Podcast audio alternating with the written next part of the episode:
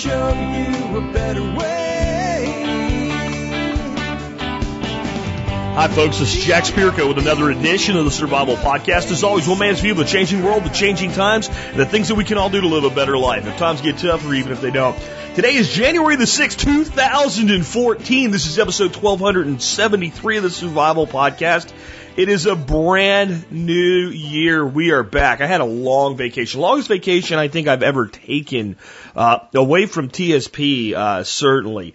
And uh, it was well timed and well needed. If you can't tell, I'm well rested and ready to get back at the mic and uh, help you do what we promised to do here, and that's figure out how to live that better life if times get tough or even if they don't.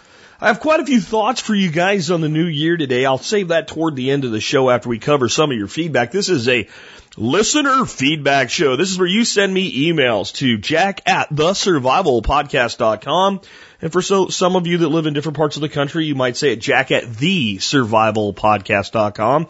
Either way, the the or the the before survivalpodcast.com when sending me email or visiting the website is important. If you go to survivalpodcast.com, you'll find a squatter on my domain that doesn't want to sell it to me for a reasonable price. He can just keep it because he doesn't know what to do with it. Anyway, uh, before we uh, get into your feedback, let's go ahead and take care of our sponsor. Sponsor of the day, number one today, bulkammo.com. I talk about it all the time, guys. It's called the triangle of gun operator proficiency. There's three things that I believe that any person needs to be to be an effective operator of a firearm, whether you're trying to protect your family or put food on the table. You need you, the operator, to be well trained and familiar with your weapon. If you don't have that, you have, well, not much. You need a gun. If you do not have a gun and uh, you're in a situation where you need a gun, you've got a real problem. There's other options, but all those options take away from being a gun operator. And then there's the third one. Say you're good with a gun. Let's say you have a gun. Let's say you have no ammunition. You have an overpriced club. You need that ammo to complete that triangle of gun operator efficiency so that you can use it when you need it and so that you can train with that weapon so that you're able to use it when the time comes. Bulkammo.com is the place to stock up on your ammunition. Check them out today at bulkammo.com. Next up today, Ready Made Resources, the company that does what it says and says what it does. All the resources you need for your prepping, ready made, ready to go. Point, click, and buy on their website. They'll be sent straight to you with great service and great pricing. Ready made resources. Everything you need for your prepping in one place at readymaderesources.com. I do mean everything. Uh, if you're looking for alternative energy, they got it. You're looking for long-term food storage stuff, they got it. You're looking for stuff to store your own food long-term, uh, like uh, pressure cookers and vacuum sealers and stuff like. They got that too. You want guns? They got it. As long as you're either going there or having it shipped to your FFL. You want ammo? You want tactical? You want practical? It's all at ReadyMadeResources.com. Check them out today. ReadyMadeResources.com. Next up today, I want to remind you about some of the sites that we have out there that uh, that help you learn and grow in your walk toward freedom. One is walkingtofreedom.com. It's a forum. You can learn about other places you might move to if your state is one of the states that's uh, most trampling on the liberties of individuals. I'll, I'll say it flat out. I don't think any state's doing a great job of defending the rights of their citizens. I don't think, I'm going to say it one more time just so everybody gets it. I don't think any state is really doing a great job of defending the rights of its citizens against the federal government. I do think some states are doing a lot to help the federal government infringe upon rights uh, beyond uh, what what you know what is kind of the baseline. And uh, one of the ways that this republic functions is when people are tired of it, they move to another state. And they deprive the states that are the most oppressive of liberty, and the most fiscally irresponsible of their time, talent, and money and they leave them with the slugs of humanity. If you want to move to a new state, if you think you've had enough of where you're at, check out Walking to Freedom. And if you love where you're at, check out Walking to Freedom and help somebody decide if your state's right for them. WalkingToFreedom.com. Uh, next up, let's go ahead and take care of our uh, history lesson for today. Uh, today is episode 1273. I've got one little tidbit for you because it's an interesting year for, for, for us, especially in the uh, prepper survival movement, giving our affinity for firearms. The year 1273 was the first th- time anything akin to a gun had been used in battle. This is from Alex, who uh, helps me out with this segment. Ready, aim, first firearms used in battle. The key forces of the Song dynasty finally surrendered to Kublai Khan after six years of fighting. The Song Dynasty will be known as the Rebels for a long time after that. This will also mark the first time firearms will be used in battle. It won't be the last. The other Song fortresses will fall easily thereafter. The firearms used were not critical to winning the war, but they were interesting. There was also a fire lance that worked similar to a flamethrower and a firebomb. A cast iron vessel filled with gunpowder that delivered, was delivered via a weighted trebuchet. It will be the new weighted trebuchet that will win the war for the Mongols. Now, you think about this. You've got a cast iron pot full of gunpowder. Probably you'd have to light it or it wouldn't do anything. So it's lit with a fuse of some sort and a great big trebuchet. For those who don't know what a trebuchet, it's like a giant catapult, but it works with a weight instead of just with with uh, with uh, tension. And uh, imagine being in battle in China in, in the year 1273, never having seen anything like this, to see a giant thing come flying through the air and hit the ground and explode into a flaming burst of shrapnel and metal. Um, it, it would probably be a very effective weapon, but even where it wasn't effective directly, you would think the indirect effect uh, of frightening your opponent would be uh, quite massive. Anyway, 1273 first year firearms removed before we uh, used in battle. Uh, before we get into uh, your feedback, I want to remind you guys about the Member Support Brigade. That's how you can support my show. You can learn more by going to the survivalpodcast.com and clicking on members. Uh, military, law enforcement, Peace Corps, active duty prior service, and first responders like EMTs, paramedics, and firefighters. All of you guys qualify for a discount. Just uh, send me an email, jack at the survivalpodcast.com, service discount in the subject line, and tell me who you are and what you're doing or who you are and what you did. Do not send me an email and go, Jack, I want the discount. I won't know what you're talking about. Service discount in the subject line and tell me why you qualify. One to two sentences. I don't need your life history. Anyway, with that, let's get into uh, the first uh, bit of feedback for today's show. Start off with an amusing yet depressing one, short one. Uh, Jesse, who has been to uh, the Survival Podcast Homestead for our uh, one of our permaculture events, uh, specifically on establishing food forests. I have talked quite a bit about my experience in Montana briefly because there's not a lot to say other than Dave Jacke, who I worked with, is a brilliant guy, and that doing public works projects with permaculture sucks. Um, I've stated that I will never touch another public works project again for the rest of my life, that there's too many people that have no idea what the hell they're doing, getting involved and telling you what not to do. And that if you want to really make a difference with permaculture, I seek the private sector, either private clients or things like that. If you want to do things that are philanthropic, you know, look there's churches with huge pieces of land all over the country. Work with them.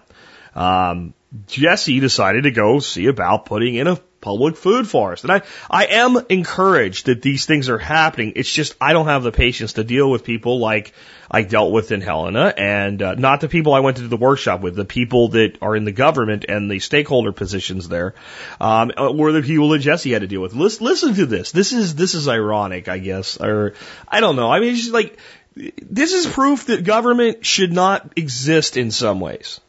Um, or at least this government should never regulate that which it fails to comprehend, which would mean they would regulate almost nothing. H- how about this for you guys? Now, think about the first thing you're concerned about when you plant plants. How you, what, what do you need to make them grow? And then listen to this. Jack, I just attended a planning meeting on a future food forest in the city park of San Marcos, California. What a nightmare.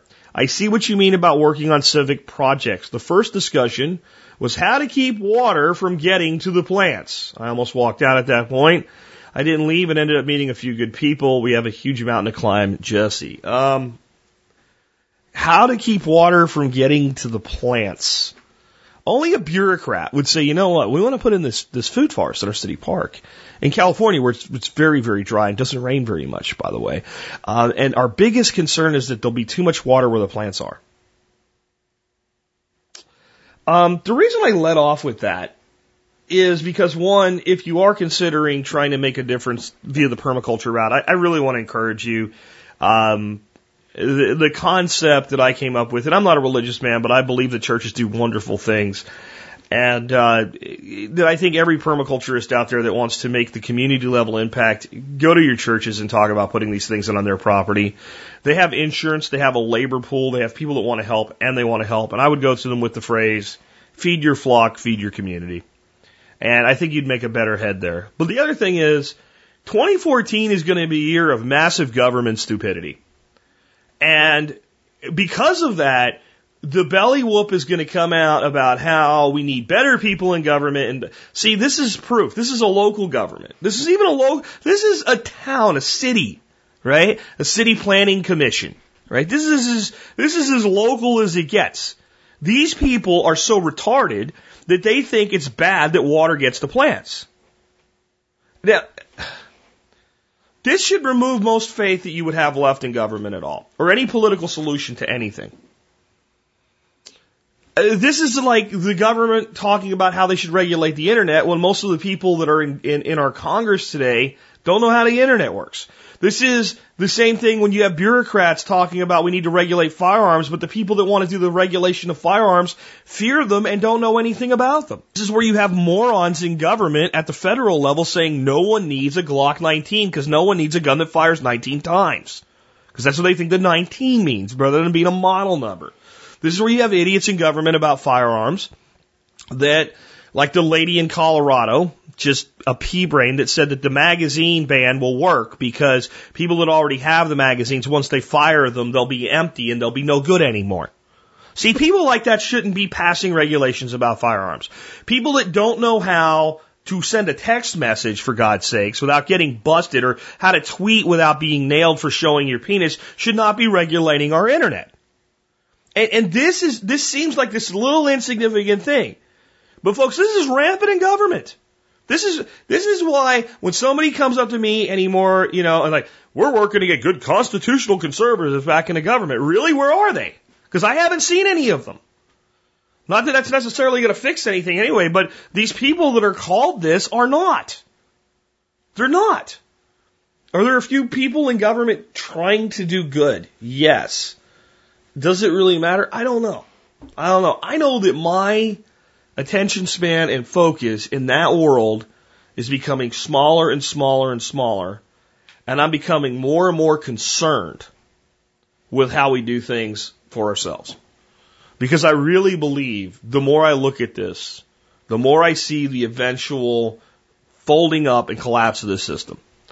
Um, I don't see it being the doomsday, doom and gloom, Mad Max, War of the Underworld crap that people uh, in this industry always talk about, but I do see a complete failure. I do see a point where people look around and go, you know what, you guys don't have any solutions, do you? You've ruined everything, haven't you? You're not going to fix it, are you? And at that point, people are just going to start to act. And we've seen this in nations where it's already occurred. We've seen this in Greece where people have just started to do things on their own. They've stopped asking for permission. They've stopped expecting to be fixed, anything to be fixed. They've built their own communities. They've built their own barter networks. Uh, and more and more of this type of thing will occur because the solutions just aren't there. There's no political solution to this. You know, it, it sounds great, doesn't it? Okay, you got a city. They're spending money they shouldn't be. They have a park. They're doing all this crap with it. Well, at least they're going to turn some of the space in the park into something edible so that they can use this space to produce food for our community. Great idea. First question, how do we keep water away from the plants? And, and it's where you have to, if you're realistic, start to realize these people do not have any answers. Who has the answers? You do. On that note, I'd like to read an article for you, at least parts of an article at sovereignman.com. Uh, this was sent to me by David. Uh, and it says the quote from this article that sums it up: "The system is far too broken to be fixed. It must be destroyed and reset." I like in particular his statement about not being a doom and gloom moment. It is time for optimism in the coming rebirth of society. Thanks, Jack David, aka Rogue Libertarian. Uh, this is by Simon Black over at Sovereign Man. Four key lessons from 2013. Number one, politicians believe there are no consequences for destroying our liberty. Stimulus and response. That's the easy way of summing this up. When politicians steal, there are no consequences. They're going to keep stealing. Cyprus proved this point handily. The government froze bank accounts for everyone in the country. Of course, the big bosses got their money out in time, and yet there was no violent revolution in the streets. People just accepted it. Poland nationalized pensions. Argentina imposed severe capital controls. The French are taxing everything under sun. The U.S. government was caught red-handed spying on everyone. And yet there's been zero consequences. Citizens have been trained like caged animals to simply roll over and acquiesce. I imagine the politicians are thinking, holy cow, I can't believe we just got away with that. It only reinforces their behavior. With each destructive act, they will become more bold, more brazen in dismantling our liberties, confident that they can continue to act with total impunity. Two, central bankers and economists believe there are no consequences to printing money. The Fed expanded its balance sheet by 1.1 trillion in 2013, a whopping 38.5%. Nobody seems to mind. The stock market, market surged to all-time highs. The bond market remained stable and everyone pronounced the recovery was in. I attended a dinner for a few months ago where Ben Bernanke himself touted how much we how much his quantitative uh, had helped the U.S. economic conditions. They really believe in what they're doing. They really believe that conjuring endless quantities of money out of thin air is the path to prosperity.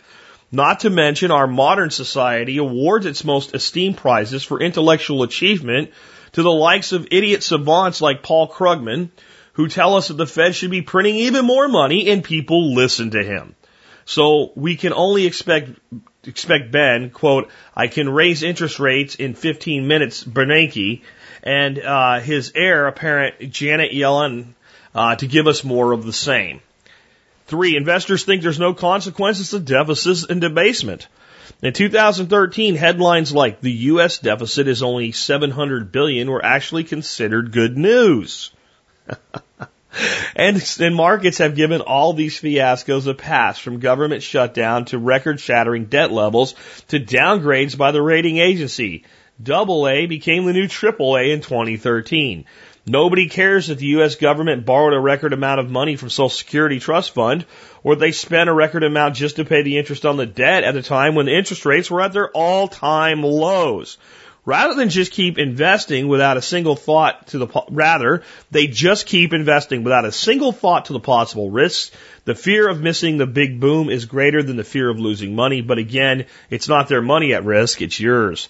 But Joe Sixpack knows all of this is crap. That's number four. In 2013, the collective net worth of the 300 richest people in the world grew 3.7 trillion, 60% higher than 2012. So the collective net worth of the, just, I'm out of, out of the script a second here, so to speak. The collective net worth of the 300 richest people in the world grew by 16% last year. Corporate profits were also at record levels. Wait a minute. Corporate profits were at record levels. Jack Spirko, yours truly, told you back in 2008 before the market crashed and as the market crashed and as the market had its false recovery, the false recovery would come. It wouldn't just be a little bit. It would look really, really good. The unemployment would get down in the 7% range again, that people would say it was back and things were better. Remember all this? Those of you that have been here a long time? And that corporations would be reporting record profits. Just thought I'd mention that real quick right there. Um, Fortune 500, the super rich, rich, and even the upper middle class have largely been beneficiaries of central bank induced asset bubbles. But everyone else is getting hammered by inflation, watching their savings and livelihood melt away before their very eyes. A report from the U.S. Census Bureau this year showed that the median household income has declined for five straight years, and those living in poverty using food stamps or receiving unemployment benefits remained at record high levels in 2013. Meanwhile, the wealth gap has grown to its largest since 1929, the year of the fateful financial collapse. It's time for a reality check. Something is wrong with this picture. We've been desensitized to everything. Unprecedented monetary policy, record debts, massive wealth gap, government surveillance, theft, de- deceit, inflation. We become so accustomed to getting screwed, it's just par for the course now. We sit quietly and wait for the next round of beatings, shrugging it all off as a new normal. This isn't normal. This is how a free society is supposed to. Fu- this is not how a free society is supposed to function. A free society does not spy on its own people, threaten them with drone assassination, and award the unelected banking elite with supreme authority to rob purchasing power from the masses in favor of a bubbly stock market. And despite the conventional wisdom, this is not a consequence uh, free environment. History is full of examples of entire nations that reach their breaking points, shouting from the rooftops, I'm mad as hell, and I'm not going to take it anymore. Um, I'll let you read the rest of this article if you want to. I think he's, he's on, but I, I don't know that he gets all of it. See, I'm seeing in this article another person that's seeing this disease as something like a plague instead of the cancer that it is. Um, I think that we have a long ride yet on this asset bubble, on this um, quantitative easing infused bubble. When I came out a few years ago, two years ago, I guess, and said, yeah, in 2012, so two years now, and said quantitative easing is going to work. And I put out videos on this. And work was in quotes, right? Work was in quotes because it didn't mean that like it will be our salvation and they will bring us bread and gold and and delicious wine and cigars rolled on the thighs of virgins from Cuba and the world will return to, to all that is right. No. What it meant was that it will do exactly what they're saying it's going to do for now that it would set up a, a, a, rebound, and that when we brought the the abundance of natural gas into it, that we would have this huge party, that everything's going back to normal. And I think that when you look at this, we're kind of midterm on it right now. Like we've got a run yet before this thing explodes. Because you have to start asking yourself, well, what can make it blow up? What is the trigger point? And what are the things that can be done to avoid the trigger points? And how long until we can't avoid those trigger points? So let me explain it to you uh, how I mean it. So what really caused the 2008 market to crumble? And it, what it was was a mortgage crisis. There were enough people that had lost jobs and they got mortgages that they couldn't afford that it began a cascade effect that then stumbled into the market, the stock market as well. And then that stumbled into every other market. What I mean by that is initially, even though people were losing their homes, the market stayed stable. But enough people lost their homes that people that may have been able to sell their homes and get out because they realized they were in over their head and needed to just take a break and get something smaller couldn't sell their homes, so they lost their homes. And it went from a subprime problem to people with considered, you know, grade A mortgages also losing their homes. And tons of people stuck. And then that cascaded into a stock market failure. But the trigger point, let's not, let's not fool ourselves. The trigger point was a mortgage market that had been blown up into a level of success, if you want to call it that, that it had never been before. And that failure was a trigger event. So you have to ask yourself, well, what's, what are some of the next trigger events that could cause this? One would be foreign governments stop buying U.S. debt. Or they stop buying it sufficiently that instead of quantitative easing and buying bonds out of the hands of bankers, the, the Fed has to step in and start directly buying the debt.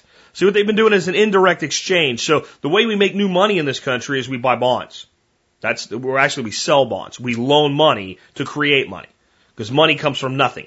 Okay, it's it's a debt. Money is debt. I won't go too deep into it today, but I'll put a link in the show notes today to a video I did a long time ago called "Monetary Myths and the Debt Ceiling."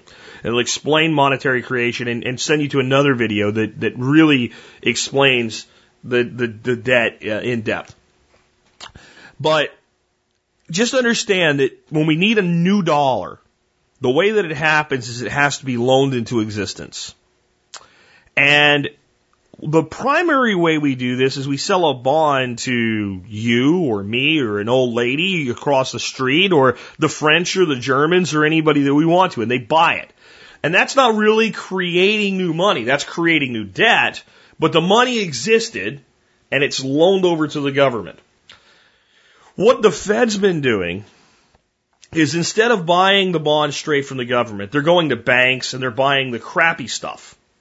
And they're buying it, but they're also putting it into an environment where they know that the banks have no choice except to turn around and put that money into U.S. government debt while they're holding it. So they're, they're, they're flushing the banks with money and then the banks are putting the money into government debt, which expands the monetary supply. Now you wouldn't think it does. You wouldn't think it does because you'd say, well, the banks had the money. They got the money from the Fed, but where'd the Fed get the money? The Fed created the money. The Fed did not take money they already had. They made a journal entry that created new money and gave it to the banks in exchange for the bank's bond. They get the bond and they're going to collect something on that bond. So they're getting, they're getting a profit for nothing. the bank takes the money, buys the debt from the U.S. government. That keeps the debt turning over. And in doing so, they expand the monetary supply without doing it directly. Well, a trigger point could come where that doesn't work anymore. Where you can't get the banks to shove the money back in. We're a long way from either the foreign governments or the banks not being willing to shove the money back in because they're tethered to the USS of A right now, and if we go down, they go down too. So, so that trigger event is not coming. Um, a student debt loan crisis, eh, it's going to happen, but it's probably not enough to sink the ship. Um, there's there's all types of ways that that can be finagled. It never really hurts the lender. It takes the government takes the hit. They can print new money. Um, it's a long see what I'm saying is you have this long spiral now of inflation. This long spiral of destroying the middle class. This long we're in this this vortex. This this event horizon. I called it that a long time ago. A financial event horizon where you're going into a black hole. And on, you know, TV and stuff, when you have science fiction, they talk about the black hole as though you're here one minute, you're gone the next, where the way a black hole really works is it would stretch you out over time into something thinner than a strand of hair and miles long. And it would take a very long time for you to descend from the event horizon all the way down into the, the hole. That's where we are financially. Everything looks good, but everything feels bad. Because we're in that we're in that point of no return. And the trigger point really is what this guy's really talking about when the people snap. When the people snap, when, when this government pushes its people so far that it ends up with an honest to God revolution. And I don't think it'll be a U.S. revolution. I think it's going to be a global revolution. I think all around the, the world, people will reach a point where they're going to go, this is, this is too much. And it'll start with a few people that will be targeted as terrorists and dangerous and whatever. But eventually, more and more people will get lumped into that to a point where people start looking around and go, wait a minute, I know Joe. He's not a terrorist. What the hell? And, and the only question is, do the people wake up before the apparatus of oppression is so powerful that waking up doesn't matter anymore? Did they wake up in the middle of a 1984? that doesn't look like 1984. This is, this is the problem with 1984 mindset. If you've ever seen the movie 1984, it will never look like that. It will be like that, but it will look like TV. Like real, like happy TV. The way you oppress a slave is to make him comfortable in his slavery. You, you're, you're not going to have like this, like the sun never shines and every boom, boom, boom marching in and marching out and you know, getting a one piece of chocolate a month or some crap like that. That was like going to the extreme to wake you up. That's what the author, that's what Orwell was trying to do there. But tyranny looks like freedom when masterfully installed.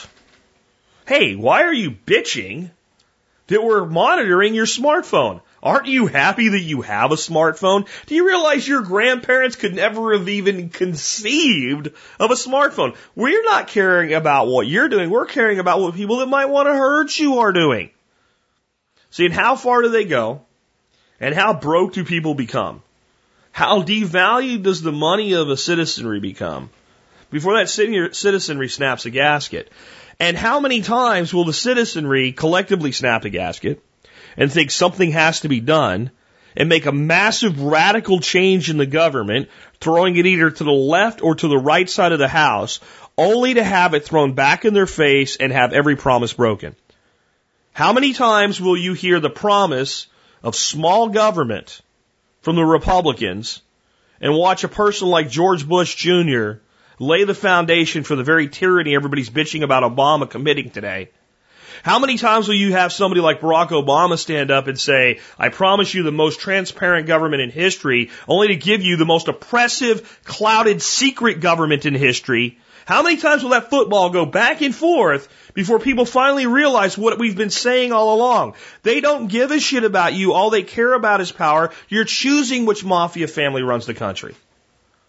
And when people collectively, when a critical mass of people reaches that point, you have two choices. You have a quiet, evolving revolution driven by apathy towards government, where we actually begin to understand that they need us more than we need them, and we start to withdraw our support in every way possible, or you end up with violence and bloodshed in the street. And sadly, history tells us that we're more likely to have the second thing. So we need to be prepared for it. But it's not tomorrow morning. It's not next month. There's a lot of wind in these sails. And there's a long way to go. And years ago, when I was saying, people were asking me, well, how long do we have left? And I said, minimum five years. Minimum, probably ten. Um, in my world, this the survival world, I was considered overly optimistic and kind of a kook for thinking that. And people just shook their heads when I said it. Well, now, you know, we're five and a half years into this journey with the survival podcast and things look better than ever. And I think we're, we're doing two things at the same time. We're watching an economy heat up and become what looks better and better and better. But the, the true health of the nation from a happiness, from liberty and economic standpoints, and even educational standpoints, the value of education has been just destroyed. You send everybody to college, you make college meaningless. You made it, you, college today means about as much as a high school diploma did in 1970. I, I swear to God that's the truth. Unless you have an advanced degree or you have a degree in something very specialized. You know, the, the vast majority of college degrees today are seen in the eyes of the average employer as the same of being a 1970s person with a good, solid high school diploma. We, and we've done that by telling everybody has to go. This is, this is the world we've created. And when will people snap? And when they snap, how will they react? My hope is that we can wake up enough people through these channels that people snap one at a time. And if they snap one at a time, they just start doing stuff that's productive for themselves.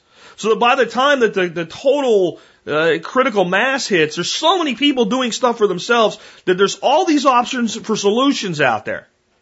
Because if it doesn't happen that way, and 50 or 60% of the people figure this out collectively at the same time, violence, fear, anger, and blame and all you need to do is add gasoline to that, and I'm not being metaphoric, and you have flames. And that's sadly where I think we're eventually heading. Do we be optimistic about that though? I think in some ways we do. I, I don't think you're going to see the, you know, without rule of law, coast to coast, you know, Florida to Washington, California to Maine. I don't think so. I think these violent uprisings will occur uh, sporadically throughout much of the inner cities, uh, throughout probably most of the big cities, not really the inner cities, just the big cities, period. Uh, but the anger, I think, will be largely directed at government and not without cause. And then maybe the people of this country will realize that the solution has been who you put in government all along. But the people you've been putting in government are not capable of changing things because you're putting people in from the same two clown houses over and over again. That you're putting professional politicians in. You want to solve our problem, send your neighbor to Washington. Your honest to God neighbor down the street who knows how to fix stuff. You send farmers, real farmers, that know how to farm to Washington. Not guys that own 10,000 acres that have a bunch of people drive combines through them and call themselves a farmer. Real farmers. You send plumbers, mechanics to Washington engineers, doctors, doctors that actually give a shit about their patients that aren't just running giant HMO driven practices. You send people of all walks of life to Washington. And you do that and you send them to Austin and Tallahassee, right? Sacramento, Harrisburg. You send them to your state capitals and your federal capital, maybe we get somewhere. But buddy, I'll tell you what, in the next election, you ain't gonna have the opportunity. Because not enough of these people have woken up yet to what's really going on. And you're gonna be told your choice is a lesser of two evils, and you have two choices now. You can continue to participate in a system that mocks you and takes your liberty, or you can start building your own system. I suggest the other one. I'd like to talk about another way to rebel, though. I mentioned at the beginning of this show the forum called Walking to Freedom that we've set up for people to find places to go. And I, I think that it's, it is our only hope in some ways. The problem is that, again, I don't see any state government really doing it right, including my own. Texas has done some really dumb shit in 2013. We had a, an incident that I never reported on, probably because I was in, uh, in December, guys, I needed my break. I did. I was I was starting to have all of it build up, and I was ready to just completely snap a gasket. In fact, if I was mean to anybody in December, uh, you know, by email or comment or whatever, I apologize. I'm sorry. Um, and I couldn't talk about this because I would have literally had my face explode. But there was a group of federal contractors in the Fort Worth area that were using the Fort Worth Police Department um, uh, and, and, apparently the Fort Worth Police Department wasn't really aware what was going on. They had the Fort Worth PD set up sobriety checkpoints, but these government feds were taking DNA samples for people and paying them for them under the guise of it being voluntary, but were placed into positions where they didn't, the people were saying it didn't feel very voluntary. I mean, that's Texas. That's Texas. Now, I, I do think that it's more about an incompetent Fort Worth police chief uh, than it is about like our police department in Fort Worth being willing to do this. I really think they were duped into this and didn't really know what was going on. Um, or I don't know, maybe they found a couple thugs in the Fort Worth PD that were willing to play along. I don't know. But that's Texas. So this can only go so far, but when I look at you know, fiscal responsibility, when I look at not infringing on individual rights, it wasn't the Texas government that infringed on individual rights. It was the federal government that came here, and Texas had failed to, to, to, stand up to those rights. As far as I know, that that program won't won't happen here again because people flipped out, called our state house, and and and, and did something about it. So I don't want you to think it's all rosy, but I do think that there are opportunities to relocate the states that have better laws toward freedom and individual liberty. I think if you're living in Illinois, New York, New Jersey, California, um, right now, probably Massachusetts, Connecticut, Rhode Island as well, and Delaware all go into this. Um, my question is why? You know, other than I understand like you have a job you can't get somewhere else, you have family you can't leave. I, I get that. But if, if there's any way you could leave and, and, and keep your life as good as it is, I, I don't understand why anybody would choose any of those states to live in. They just have crapped on liberty. And in Colorado kind of jumped up into that mess. Colorado was not known for being that country, but Colorado this year with the passing of assault weapons ban due to alarmism based on the shootings that occurred there, um, and these these bans would have done absolutely nothing to prevent it. Um, kind of put Colorado at the forefront of uh, forefront of states that ignore the constitutional freedoms of its citizens. And and like I said, what you got there is instead of a state not doing enough to protect its citizens, actually getting on board and doing more to oppress its citizens than even the federal government can get done with the, the magazine restrictions and other uh, assault weapons restrictions they put in. Well, it turns out that there's a consequence. See, this is like the Sovereign Man article was talking about. It. Bureaucrats don't realize there are consequences to your actions. There are consequences. And in a republic, one is that if you're doing it at the state level, there's a very obvious consequence. Goodbye. Magpul, who is one of the most well-known and well thought of companies uh, in the uh, in the firearms accessory business, specifically with magazines, uh, more than anything else, uh, had its headquarters in Colorado. And uh, as soon as Colorado enacted this law that made the product that they were manufacturing illegal in the state that they were operating in to sell to private citizens, Magpul said, we're done. Now they didn't do anything stupid. They didn't pull up stakes immediately and not know where they were going. They took a very long time to figure out what to do and they've made a decision. So this is the consequence to Colorado. This is not Jack Spirko Survival Podcast moving. This is not Joe Blow. This is a multi-million dollar corporation that employs a lot of people, that, it, that brings a lot of revenue in, that pays a lot of taxes, that has a significant impact on the health of a state from a financial, economic, and jobs situation that has said goodbye. So here it is right on the Magpul website and it makes me happy to see them walking to freedom. Magpul Industries announces plans for relocation. Company is moving operations to Wyoming and Deep in the heart of Texas. Yes, they're coming to Texas. Magpul Industries announced today that it is relocating its operations to Wyoming and Texas. The company is relocating manufacturing, distribution, and shipping operations to Cheyenne, Wyoming. Magpul is leasing a 58,000 square foot manufacturing and distribution facility during the construction of a 100,000 square foot build uh, to suit facility in Cheyenne's Business Parkway. The Wyoming relocation is being completed with support from the government, Matt, Governor Matt Mead, the Wyoming Business Council, and Cheyenne Leads. Magpul is moving its corporate headquarters to Texas. Three North Central Texas sites are under final consideration. I bet you they're going to be like Plano, Richardson, Allen, Frisco, somewhere in that area, right? I'm just guessing, right across the Metroplex from me. Um, and the transition to the Texas headquarters will begin as soon as the facility is selected. The Texas relocation is being accomplished with support of Governor Rick Perry and the Texas Economic Development Corporation. Now, I wanted to precede the whole thing with saying not every state's doing it right, and frankly, many states that are doing it better still aren't doing it right. Because I feel that way about my own state. We're not doing it anywhere near as good as we could be. But this is what I want to see. Magpul says, you know what?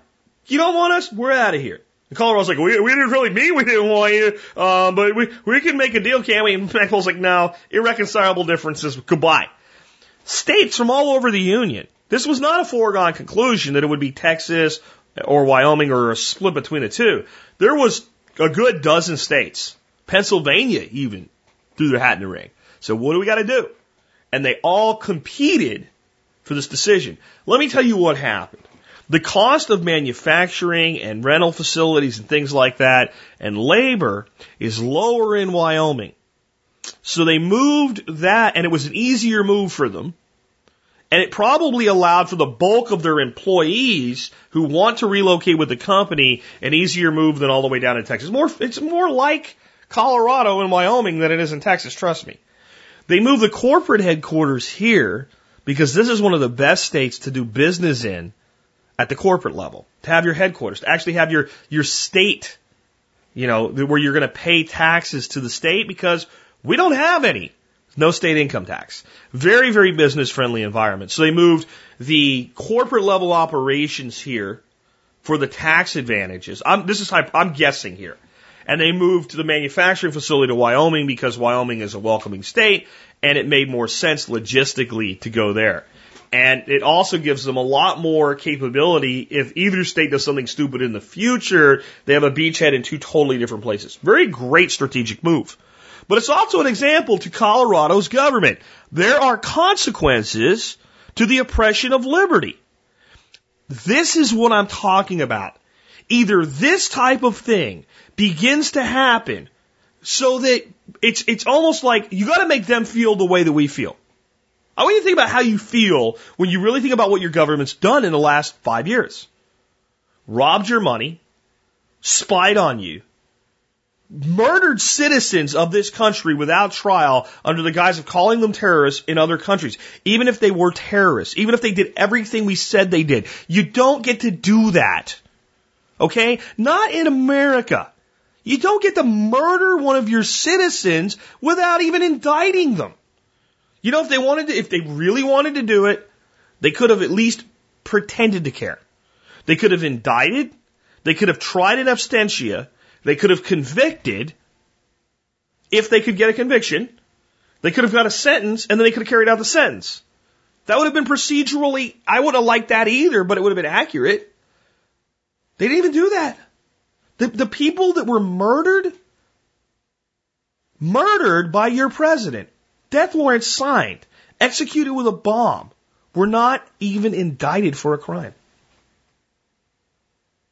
They were just listed as terrorists and killed.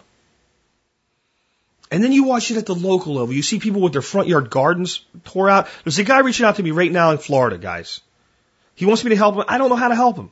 Because he doesn't know how to help himself. I don't think so. I mean, I'm like, where do we donate money or uh, sign a petition? And he's all over the map, but he's a permaculturist trying to put in a front yard garden that's taking his case to the Supreme Court. I'll help him if I can. But you see that, and you see people with their gardens ripped out all over the place.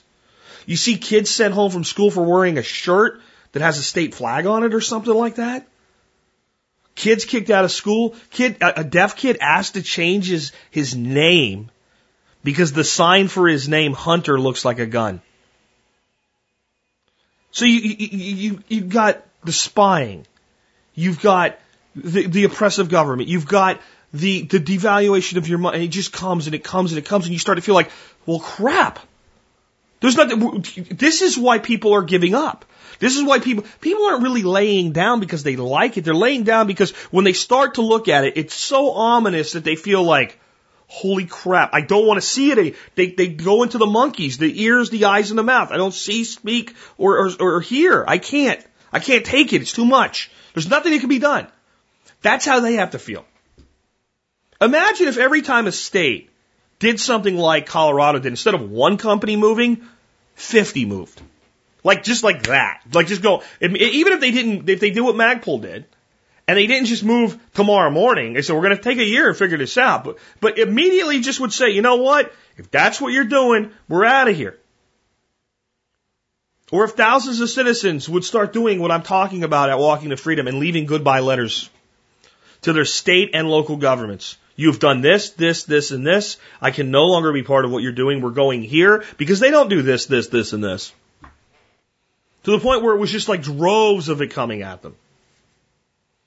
What if the next time they decide that they're going to go and take some old lady and pull her plants out of her front yard, instead of everybody going, oh, let's sign a change.org petition, what if people that lived there actually gave a shit? Not the people that are a thousand miles or two thousand miles away like me trying to help them fight. What if the neighbors actually gave a shit for a change and went and realized if they can do this to them, they can do it to me? Including the blue haired pain in the ass that bitched in the first place about it. You don't like that they have, I don't care if you don't like what somebody else has. If one person can have their throat stomped on, so can you. What if people realize that and the next time that a, a, a depart, a nuisance abatement officer or whatever showed up with a crew to tear out a freaking garden. There were about 250 neighbors standing in front of that garden going, no, you're not doing this. You're not doing this. You really want to fight with 250 people over a, a turnip? We're here. Go ahead. Not one or two or three people, 200 or 300 people. It's either that or a giant popping zit. We, we can no longer think in the, the terms of we're going to do this as a group spread out. It's time for people to start getting active in their own backyards. To, to pick a region, a, a space around you, a mile for some, 10 miles for others, 50 for some, maybe as big as 100 is about as big as I would go with this. And say whenever they do anything here, or anything anywhere that affects here that can be fought from here, where the town or the county or the state can say, we're not letting you do that to us. That's what I'm going to get involved in. And that's what I'm going to get everybody to listen to me involved with. And I'm going to fight it from the bottom up. But we're not there yet. We're not there yet, but this is a start. When a multi-million dollar company just packs its shit up and leaves, it's a start. But I'll tell you what, those of you, and I know there's people that listen to this show that are do pretty well for yourselves. Company owners sitting in New York, sitting in New Jersey, sitting in California, sitting in Illinois. Examine a corporate relocation plan and see if it can make your company better, your life better, and the lives of your employees better. Examine the possibility. Because these states that are truly stamping on your rights do not deserve your time, your talent, or your treasure. And they don't deserve the time and the talent and the treasure of your employees. And they don't deserve the money they get from your customers that don't even live where you are because your success is their success. If you are a successful business person in New Jersey, understand that right now you are contributing to the success or the sustained failure is maybe a better way of New Jersey. Let these places fail, folks. Let them fail. Let them be an example. All right, and on that note, where I've admitted stupidity in Texas, I want to play something for you that just recently happened in the great state of Texas. And I want to come back and talk to you then about what's not being said and how it relates to teacup kids. All right, new at 10, a LaPorte mom taken to jail and charged for doing something many parents do every day, letting her kids play outside. Yeah, she was arrested for child endangerment for allowing her kids to ride scooters around in their neighborhood cul-de-sac. Local 2's Jennifer Bauer joins us live with how that mom is now fighting back. Jen. You know, guys, I'm standing right now on a cul-de-sac. I can tell you there's not a lot of traffic, not a lot of cars. And that's exactly why this LaPorte mom says she and her husband moved specifically to that street because they wanted a safe place for their kids to grow up. She says she never thought something like this would happen. This LaPorte mom says she was arrested and forced to spend the night in jail, all because she let her kids play outside. Orange jumpsuit, in a cell, slammed the door for 18 hours. Tammy Cooper says her kids, ages 9 and 6, were riding their scooters around the cul-de-sac where they live while she sat in her front yard and watched from a few feet away. A little while later, she says, a LaPorte police officer pulled up. I went out there to see what he was here for, and he says, no, ma'am, we're here for you. And I said, oh, really? Why? And that's when he proceeded to tell me that he had received a call from one of my neighbors that um, my kids were outside riding their scooters and supervised. Said, well, ma'am, turn around, put your hands behind your back. You're under arrest for child endangerment. Cooper says the allegations are absurd, and she insists her kids were never alone. No, I was out there the entire time. The charges were eventually dropped, but Cooper says the experience was humiliating and has now filed a lawsuit against the City of LaPorte Police Department, the arresting officer, and her neighbor, who reportedly made the call to police. We tried speaking to her. You have no comment? No, thank you. Okay. This stay at home mom says her kids are her life. Everything that I do revolves around my children. And now she wants justice. And LaPorte police issued a statement in part saying we are confident in the known actions of the responding officer on the scene that evening, upon which their office accepted charges of abandoning a child on Miss Cooper.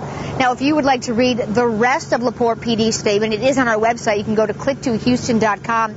As for Tammy Cooper, she does admit things between her and her neighbor are now awkward and a little tense. We're live tonight. Jennifer Bauer, KPRC, Local 2. Uh, Jennifer, thank you. Cooper says she's suing for damages. Her family has already shelled out $7,000 in legal fees, and she hopes the arresting officer is reprimanded.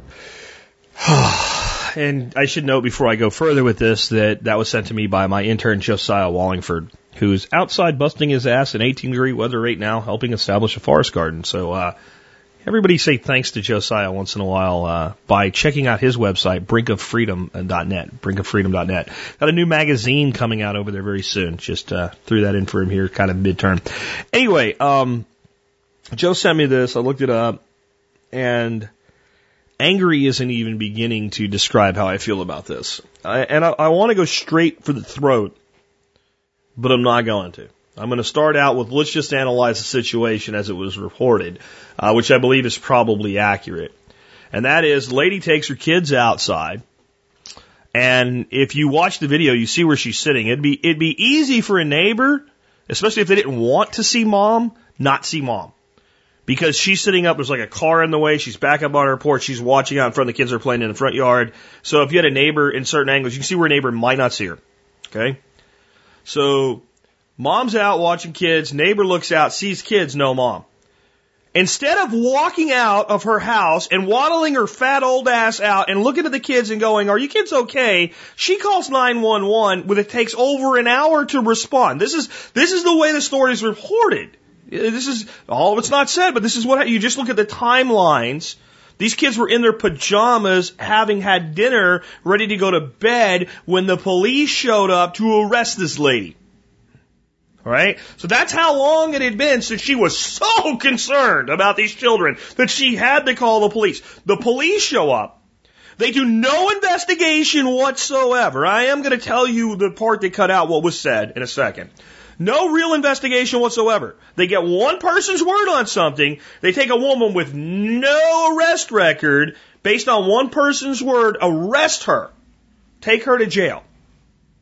Because her kids played outside reportedly unsupervised, even though it appears that that never happened. All right. If that was just it, it would be enough to make your blood boil if you are a human being with a freaking IQ over 13. Which apparently the arresting officer must have an IQ of 12. I mean, seriously, uh, is there, is there not a threshold for intelligence to be a police officer? A common sense threshold the guy that did this, if you're not fired by the end of the month, it's because your city's so stupid the citizens don't demand it. Because the citizens, this is what I'm talking about. It should not be me enraged by this. This is my state, but it's nowhere near where I live. The people that live in this neighborhood should be down at the police office now. Going, why isn't this guy fired? Bring us the chief now. We want an explanation now. You're not doing this to people. Here's the thing that's not being said. This is where it pushes me over the top. I don't give a damn if the lady wasn't outside with her kids. Why was she arrested for her kids playing in their own front yard? Is nobody going to say that but me? Is nobody going to say that but me? I've looked at pictures of these kids. I'd say the youngest one looks like about five. The other one looks about seven. If they live on a cul-de-sac and they're playing in their front yard and mom's not sitting there 24-7, is that grounds to arrest mom? Would I let a five-year-old play in the front yard unsupervised with the supervision by a seven-ish-year-old sister? Probably not. Would I assume that someone who did that needs to be arrested? No. Because I'm not retarded. I'm not somebody with an IQ. In fact, I'm just, in, I'm sorry. I really am. I use that word once in a while and I shouldn't. It's not fair to use that word. Retarded. It's unfair to people that actually have that mental disability, and I apologize for using it. How about this? I'm not a freaking moron. Alright? I mean, you have to be a moron, and I'll tell you what it is. This is probably an older, miserable human being that made this call that doesn't like children playing in her neighborhood making noise. That, that's the most likely explanation. Because if you gave a shit, if you saw kids, let me ask, I mean, come on, if you are a, a freaking American, hell, a human being, I, am tripping off the things I shouldn't say today because that's, that's not fair to people from all over the world, right? If you were a human being with any kind of compassion and empathy and consideration and care, and you see a young child in a situation that you actually believe might be dangerous for them, do you make a phone call and walk away? Or do you go look and see what's going on? Do you walk out and go, hey kiddo, what's going on? Where's your mom? And, and you know what? And if you go, and the kids are playing and mom's there, you, no problem, right? I'll tell you what needs to happen here. What I'm very encouraged about is she is suing the department, the officer, and the neighbor. I would add to it the prosecutor. Let me read to you what that point where it cut out and you couldn't hear what they were saying. We are confident in the known actions of the responding officers. In addition, the officers did contact the Harris County District Attorney's Office while on the scene that evening, and the district attorney chose to to initiate charges. So let me let me tell you what they're really saying. we're uh, we're not gonna fry for these guys. There's one word in here that you have to think a little bit like a lawyer to understand. They don't say we are confident in the actions of the responding officers. There's a word in there. Did you catch it? Known. This is so that they can fleece these guys eventually because they know they're wrong. They're hoping they don't have to. They want to stand behind them as long as it doesn't cost them anything to stand behind them. But that, that, that, that official statement of the known actions means, well, we, later on they go, we didn't know that. We, we, we didn't know that either, and, and we didn't, we didn't know that. Well, you said you were confident. Well, we were confident in the actions that we knew they took. Okay, and that's wrong too. Again, the problem with this situation is that a lady was arrested because her children were playing in their front yard on a cul-de-sac. On the word of a neighbor. But even if what the neighbor said was the kids were playing and mom wasn't outside with them.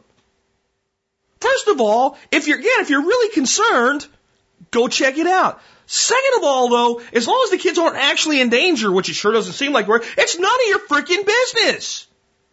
Whose kids are they? When I was a kid, by seven or eight years of age, I was outside all alone all the time. It was a different time. No, it wasn't. It wasn't any safer in the 1970s and 80s in Jacksonville, Florida than it is right now in this little town in Texas. You know, the Walsh guy that does the crime show whose kid's head was found in a ditch? That happened in Florida at that time. It's not different. We're different. We've stopped understanding there are some risks in life. But the, the beauty of exploration outweighs the risk as long as it's tempered with common sense. Now, if she was letting her kids play on a highway easement, we got a problem. We, we have a problem there. But if you're using your common sense as an officer of the law, the word of one person against the word of another person with no prior complaints, no police record whatsoever, in doing something like letting your children play in the front yard does not result in arrest. If everybody that touched this and okayed the apprehension and holding of this woman goes with no consequences, justice has failed. And where's the outrage? And their outrage shouldn't be coming from a guy doing a podcast. It should be coming from the neighbors of this lady. Every neighbor. I wish that someone would get this piece to the lady there and to the neighbors there. And I'd like to speak, if I could speak directly to everybody that lives within a one mile radius of this home right now. If you don't do something about this, you have just told the police that police your neighborhood that you don't care that they've terrorized, embarrassed, and unconstitutionally treated one of your neighbors. And you're saying, you're saying this, please understand this. It's okay for you to do it to me and to my other neighbors and to my children too. It's okay. I accept this. There are no consequences for your officers terrorizing a housewife. A mother of a vet, by the way. There's no consequences to this. There's no consequences to you arresting someone because their children played in their front yard. You're allowed to do that. And when you drop charges, everybody should see that's what they think. They think, well, if we arrest these people and it turns out that it wasn't really, we really, shit, we should have done that. We'll just drop the charges and everybody will make nice. Never make nice if they do something like this to you or to your neighbor. Never make nice. Sue them, sue them, sue them, sue them. Take their own weapon and use it against them. It makes me think back, back in my army days when I bought into like the martial arts movie bullshit, right? A buddy of mine in the army, we were watching like, we got a DVD or something from his friend or whatever. And, you know, cause the TV stations in Panama, there was like one, it was the AFI station, it sucked. And we were watching some martial arts movie. And the guy was getting his ass kicked, so he grabs a pair of nunchucks off the wall and he goes running. And we're like, oh, don't do that. He's just going to take him away from you and beat you with them, which he did. Um, but that's what we need to start doing. Their weapon against us is the law. That's the nunchuck that they grab off the wall and beat you with every time they get a chance. Whenever they make a mistake, take it away and beat them back. Yeah, sue the officers individually, not just the department. Sue the individual who did this to you. Sue the neighbor who made the false accusation. Sue them, sue them, sue them, sue them. And it needs to happen. This needs another thing. When I talked about it, how you start to feel like, what can we do? There's too much. They got this and they got that and they got this is another apparatus back at them. Leave the tyranny. Sue the asshole. And come up with a thousand other things you can do. The next time, if the people that lived in these communities actually gave a shit, the next time they started harassing somebody with a front yard garden, every neighbor would plant one. Every neighbor would plant one. Just go, they're all like that now. We like it this way. Get out of here. But most people aren't ready yet. So while you're waiting for your fellow American to pull their head out of their fourth point of contact, that's their ass for you non-military types. While you're waiting them for, to pull their head out of their fourth point of contact, use the apparatus that's available, just like this lady did. Tammy Cooper. Good for you. Sue them. Sue them hard. Carla Gericke, who is the president of the Free State uh, movement, at least I guess she's still the president. I don't know. I don't follow their individual internal things in New Hampshire, which is just that Free State in New Hampshire is about getting people to move to Hampshire and swing it to be the most liberty oriented state in the nation. Carla is a barrister from South Africa. That's a lawyer in South Africa. She has a very good understanding of the law and can do 99% of her own legal work and only has to run the final parts through an attorney. So she was arrested and they took this lady and they handcuffed her to a pole outside because she, they were pissed off at her and they knew they didn't really have anything, but they were mad. So they take this poor lady and they handcuff her to a pole. And she tells one of the cops, I'm going to sue you. And he says, you know what, ma'am? We hear that every day that we're going to be sued. We don't worry about that. And she says, no, you don't understand. I am going to sue you personally. And it's not a threat. And then, mysteriously, in Carla's situation, they dropped all the charges. She refused to let them drop the charges. She said, I want you to prosecute me because it will help my lawsuit that I'm not dropping. This needs to be the attitude that we have. They go after people because they, they film the police committing things that the police should not be doing, doing their job unprofessionally, doing their job without regard to constitutional rights. They, they, they go out and they harass somebody with a cell phone or a video camera who videos that. You know what they can't do? They can't harass 50 people with video cameras on them all at the same time. That needs to be the way we're doing things now. We need to be holding elected officials accountable. We also need to be holding all governmental officials, especially any with any authority, from code enforcement to law enforcement, equally accountable. You don't get to use your authority as thuggery. Not without consequences. Everybody talks about New Year's resolutions. I hate New Year's resolutions. They generally are set up to fail from the beginning because it's like, now that this is here, this is what I'm doing. But I love goal setting. I love the new year for a setting of a goal. And I think the goal for 2014 should be to be absolutely malicious, unyielding, and pushing back anything that comes your way, anything that you could actually directly touch that is an infringement on the rights of yourself or your neighbor. Now, I don't know why Tammy Cooper's neighbors are not doing anything. Maybe because they don't know. Maybe Tammy hasn't done a good enough job of telling them all. But again, if you've heard this and you're Tammy Cooper's neighbor and you're not with several dozen to several hundred of your fellow citizens on some soon to come afternoon at your the police department asking for an audience with your chief of police, you've just told your chief of police and your local law enforcement and the prosecutors for your area that what they did has no consequence. Show up, speak up. That's what I'd like to see more and more people doing, showing up and speaking up. it makes a hell of a lot more sense than showing up in some day in November every two years and clicking a box for uh, somebody that will oppress you differently than the last person. Before I close up with you on our first show of the new year, let's try to put some interesting, fun things into the show um, before I talk a little bit more about my thoughts for 2014 and what it should mean for all of us. Um, somebody sent me who who was this? Let me check real quick so I give credit where credit is due. Craig. Craig sent me this, and it's called 41 Camping Hacks That Are Borderline Genius. It's on BuzzFeed DIY. Um, I don't know. I think that uh, the, the the title is a little bit uh, devaluing of the word genius. Uh, in the words of Sheldon Cooper, that he doesn't like the, the Apple Genius uh, label because it, it devalues the word genius. and uh, I, I think this this also devalues the word genius a little bit. Uh, but some of them are borderline genius, and some of them are just cool.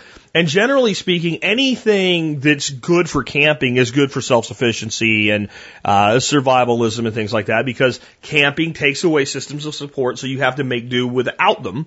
And uh, things that make your camping easier generally make your preparedness uh, life easier when systems fail, whether it's short or long term. So I'll just give you a couple of them, and I'll put a link to the whole article today. Um, one is use foam floor tiles for a softer, more comfortable tent floor. And they mean like the ones that you see in like nursery rooms and stuff that are all different colors to piece together. They're pretty inexpensive. They snap together. You can buy enough to fit the bottom of your tent, and then the whole tent floor is padded. That's kind of cool. I don't know if it's genius, and I don't know how much it helps the general fairness, but um, here's a cool one. Point a headlamp into a jug of water for an instant lantern. So they do take a one gallon jug, fill up with water, which also could be water storage, by the way. Doesn't have to be dedicated just for this. And one of those little headlights that you put around your head with the light, it's got a band on it. Flip it around so the light points into the bottle and the water reflects the light, so the light goes and bounces all around. I, I thought that one uh, was cool. It says also Mountain Dew plus baking soda plus peroxide equals lantern. Um, baking soda and peroxide, I think this one might be a bad idea. Um, baking soda and peroxide, I don't know any reason they would glow.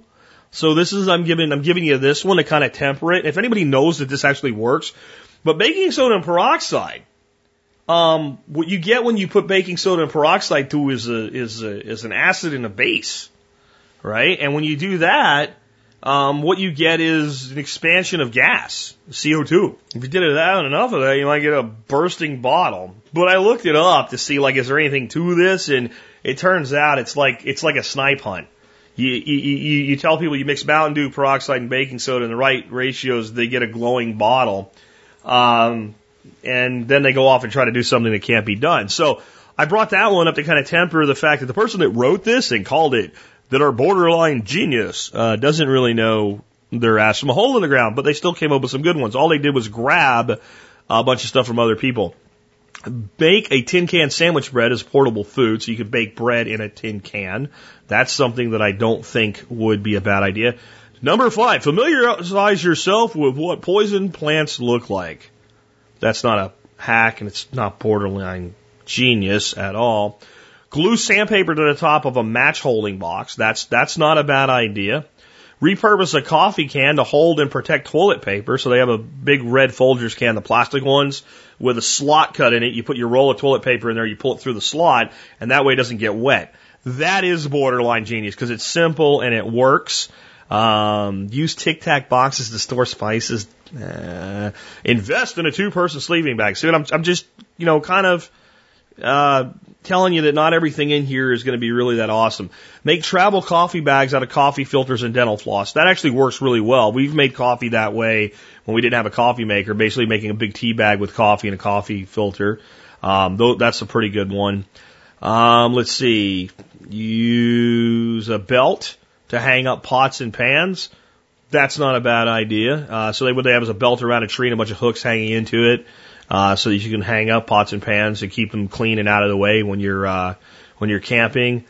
Uh, let's see, make instant pancake mix eh, and put it in a jar. Build a portable washing machine with a plunger and a bucket. That actually works. Um, and it would be a way to wash clothing uh, when the grid was down, so that's not bad. Make an easy to carry fire starter with cardboard only egg carton and match light charcoal. What they do is they take uh, egg carton for 12 eggs. You put 12 blocks of charcoal in where the eggs go, close it up and light the carton, and it'll light the match light charcoal. Yeah, it'll, it'll work. Um, but why? Why not just put the 12 lumps of charcoal into the grill and light them? They don't need the egg carton. It doesn't add anything to the equation. Uh, maybe it makes it a little bit easier to carry, but you're probably more likely to get charcoal crap all over your stuff than if you just leave it in the bag. Uh, that one I see as being pointless. Doritos are great kindling if you can't find it. So Doritos apparently burn good as kindling. That is the claim. And with the uh, oil and grease uh, content of them and the, the sugar content, I don't doubt that they would. Um, anyway, it's an interesting one. Uh, forego the meat marinade, put rosemary right on the coals, and the coals will make rosemary flavor in your food. Uh, it might actually do things you don't like. Add a bundle of sage to a campfire to keep um, mosquitoes away. Uh, yeah, that works. The bundle they're showing, though, by the way, is a medicinal, uh, is, uh, shamanic, more is the right word, a bundle of white sage. It's not really what you would use. This is a, a more expensive sage, and it's used in uh, ceremonies, but it'll work. Um, so there's some other ones there you can look at if you want to, but I found this to be a mix of things that were somewhat intelligent, uh, somewhat, yeah, they work, but you don't really need them, and somewhat flat wrong or pointless or not hacks. But, uh, I'd love to hear from you guys today, just so we have something different and fun to talk about in the show notes for episode 1273. Uh, if you take a look at these and you tell me what do you think maybe your, your, your favorite one or two of them are that are actually useful and maybe your one or two that you think are the most pointless or stupid or wrong, uh, just to have some fun with it. There'll be a link in today's show notes for it. It's called 41 camping hacks that are borderline genius and I added the, the phrase not. Uh, on that note, I'd kind of like to go into kind of a wrap up for today and, and, and thoughts about this new year that we've entered. It's it's January 2014. For those of you in my age bracket, I want you to sit back and think of a time when the year 2000 wasn't a big scare you know, it wasn't, oh my God, the computers are going to shut down or whatever. No, I want you to think back to when the year 2000 seemed like a long way off. Like it was going to be something monumental that we would go into a new millennium and it just seemed forever before that would happen. You know, maybe for you it was like the 70s or 80s that you were sitting around talking to your parents and finally understanding like why everybody even gave a damn about New Year's or something like that and doing the math and thinking I'm going to be 30 or 40 years old and it seemed like it was forever away. And now add to that 14 more years. 14 more years. Let, us go to the other side of year 2000. Year 2000 just doesn't seem that long ago to most of us, especially anybody I'd say like in your 30s or older. Year 2000 is is is not a very distant memory. But if we take 14 years away from the year 2000, the other side of that that bifurcation there, we go back to the year 1986. Now, to me, 1986 doesn't seem like that long ago. I was in high school. I was a sophomore, I guess, sophomore in high school in 1986. Um, I can think of who my friends were. I can think of hunting and fishing in Pennsylvania. We had just moved from Florida not too long ago, playing sports. I can think of what didn't exist. I think we had CDs, but they were very new and very expensive. Not everybody owned a VCR yet. A lot of people did. Quite a few people didn't. Uh, we had one, but yet my grandparents didn't, and they didn't really like the idea of having one for some reason. They were afraid of it. Um, there were no DVDs. Yeah, there wasn't, you know, the satellite TV of today. There was no real internet. My friends and I were playing around on computers using modems. Uh, 96 kbps, if I remember right, was the average speed of a good modem at the time, and you actually had to call a number and set the phone in the cradle. And we had these these chat rooms. They're basically like these chats, kind of like a forum, kind of like a chat, because when you put stuff up, it stayed there but it wasn't all organized with a bunch of boards. Like you had to go one board and a different number was another board. You could see everything that people had said to each other and left and come back and see what was there next. It was the precursor of all the stuff that we're doing now, but there was no real internet. And, and by the time 86, 87 came around, I was bored with that. I mean, that was more what I did when I was a little bit younger in Florida and, and hanging out with kids that were more of the computer types. And when I got into where I could hunt and fish, a lot of that went away. Um, in 1986, I remember gas being like a buck a gallon. And I remember gas being like a buck a gallon in 1997, 98, by the way. 1986, though, there was a lot of things that we have today. There was a lot of things that we had by the year 2000 that we, we didn't have yet. And when I think about the fact that 1986 to 2014 represents 28 years. And I think about how fast that time went in some ways and how forever ago things in between seem at the same time that seem like they almost never happened. It makes you stop and pause. And it makes you think about how important what we do every day really is. And that while in this audience we're full of people who prepare for hard times, and we prepare to survive the worst, what we really hope for and work for is the best.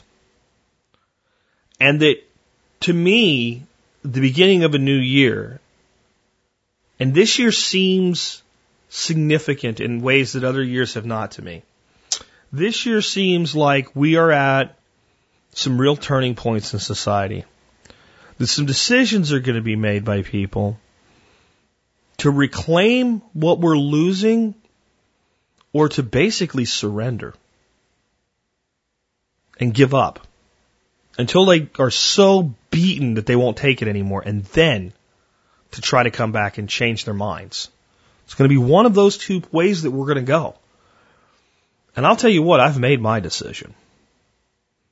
I'm not going down without a fight and I'm not giving up but I won't participate in their pantomimes.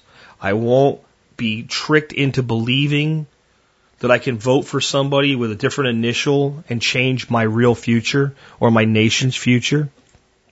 I'm going to focus on doing whatever I can to build the most self-sufficient lifestyle I can.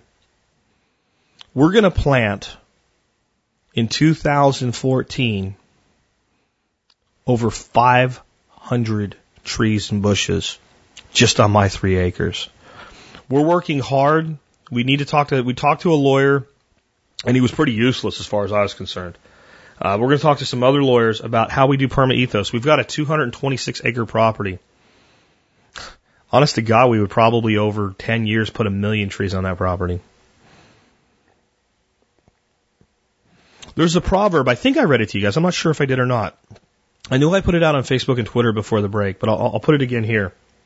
It's a Greek proverb, and it is a society grows great when old men plant trees whose shade they know they shall never sit in. In 2014, I'm going to plant trees, figuratively and metaphorically. I'm going to plant actual trees that are going to grow, some whose shade I will sit in, and likely one or two long-term big trees that maybe I won't.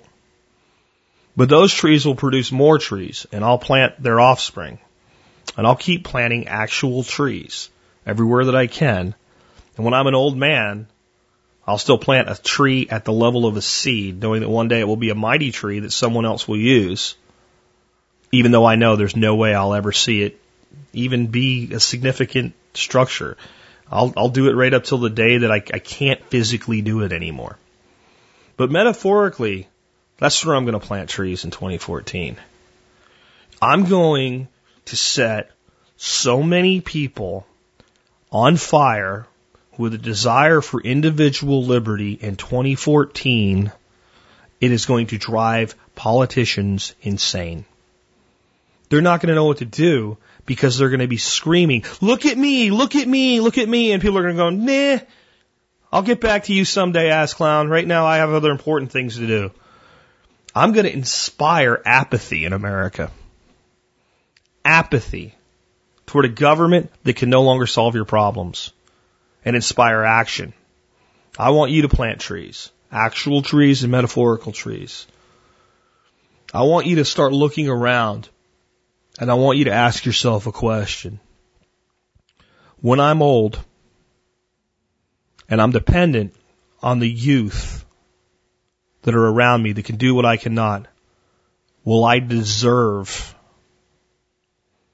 them helping me? Will I have done enough for them that I should expect that they would want to help me when I need them? And then I want you to commit that you're going to be able to say yes when you get there. We have an opportunity. We have an opportunity right now as sovereign beings to start saying no to many of the things society has told us we have no choice about, to start saying no and to start planting trees.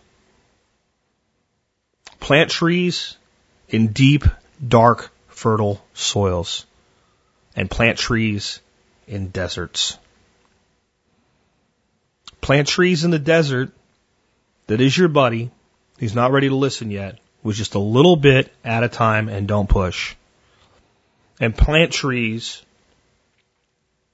in the deep, dark, fertile soils that are the minds of our children and our grandchildren, our nieces and our nephews, little ones who have not yet been lied to so much that they believe a lie to be the truth, little ones who still know the truth when they hear it because it's intrinsic. Plant it there. That we do not have to accept the way things are because they were not always this way. And if they were not always this way, they do not have to be this way. It takes bold, decisive action, not words. You will do more to help our future today with a shovel than you will with a petition. Instead of trying to stop them from tearing gardens out, put more in than they can handle. Put more in than they can handle. And I mean it directly, and I mean it in every metaphor that you can branch off of that, every way that you can think of doing that, every way that you can disrupt a system that's hell bent on your enslavement and destruction, do it. And if you're thinking, I don't know what to do, what I'll leave you with today is ask yourself, what can I do? It will switch on your mind and you will discover things I've not even thought of. There's two ways to ask a question. One empowers you and one disempowers you. If you ask the question, what can I do? It takes your power away. It makes you accept their reality for you and it makes you comply. And that's the truth. And if you ask the question, what can I do? And if you really want to change it and make it really powerful, what am I going to do? And if you just start asking the question, you'll engage your mind toward the solution rather than the problem. See, this is the problem. This is the problem, folks. Somebody should do something. There ought to be a law. The government needs to. The neighborhood association needs to. Every time the solution is engaged based on the actions of someone other than yourself, you're putting your mind to sleep with a solution and saying, it's not my fault, so I'm not going to fix it. Let me put it to you this way. The people that most of us want to fix the problem have caused the problem. Now, I would very much like it if when somebody burned down my house, that they would see fit to be the person to rebuild my house. But if they're incompetent enough to burn it down, I probably should not trust them to build it if I'm going to live in it. It will probably then burn down or fall down around me and kill me and my children. So the people that caused the problem should get no say whatsoever in how we solve the problem. And if you look around, you'll see that all the people that you could go to and ask to fix it are the ones that jacked it up in the first place, and that leaves you looking straight at the man or the lady in the mirror. What am I going to do? I'm going to plant trees, folks. What are you going to do? With that, this has been Jack Spirko with another edition of the Survival Podcast, helping you figure out how to live that better life if times get tough or even if they don't.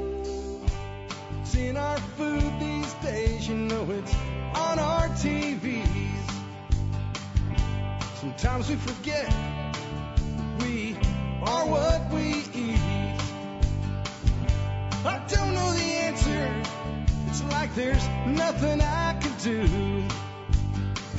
It's the price we pay, I guess, when we follow all the rules. There's a better way to do this. Let me show you a better way.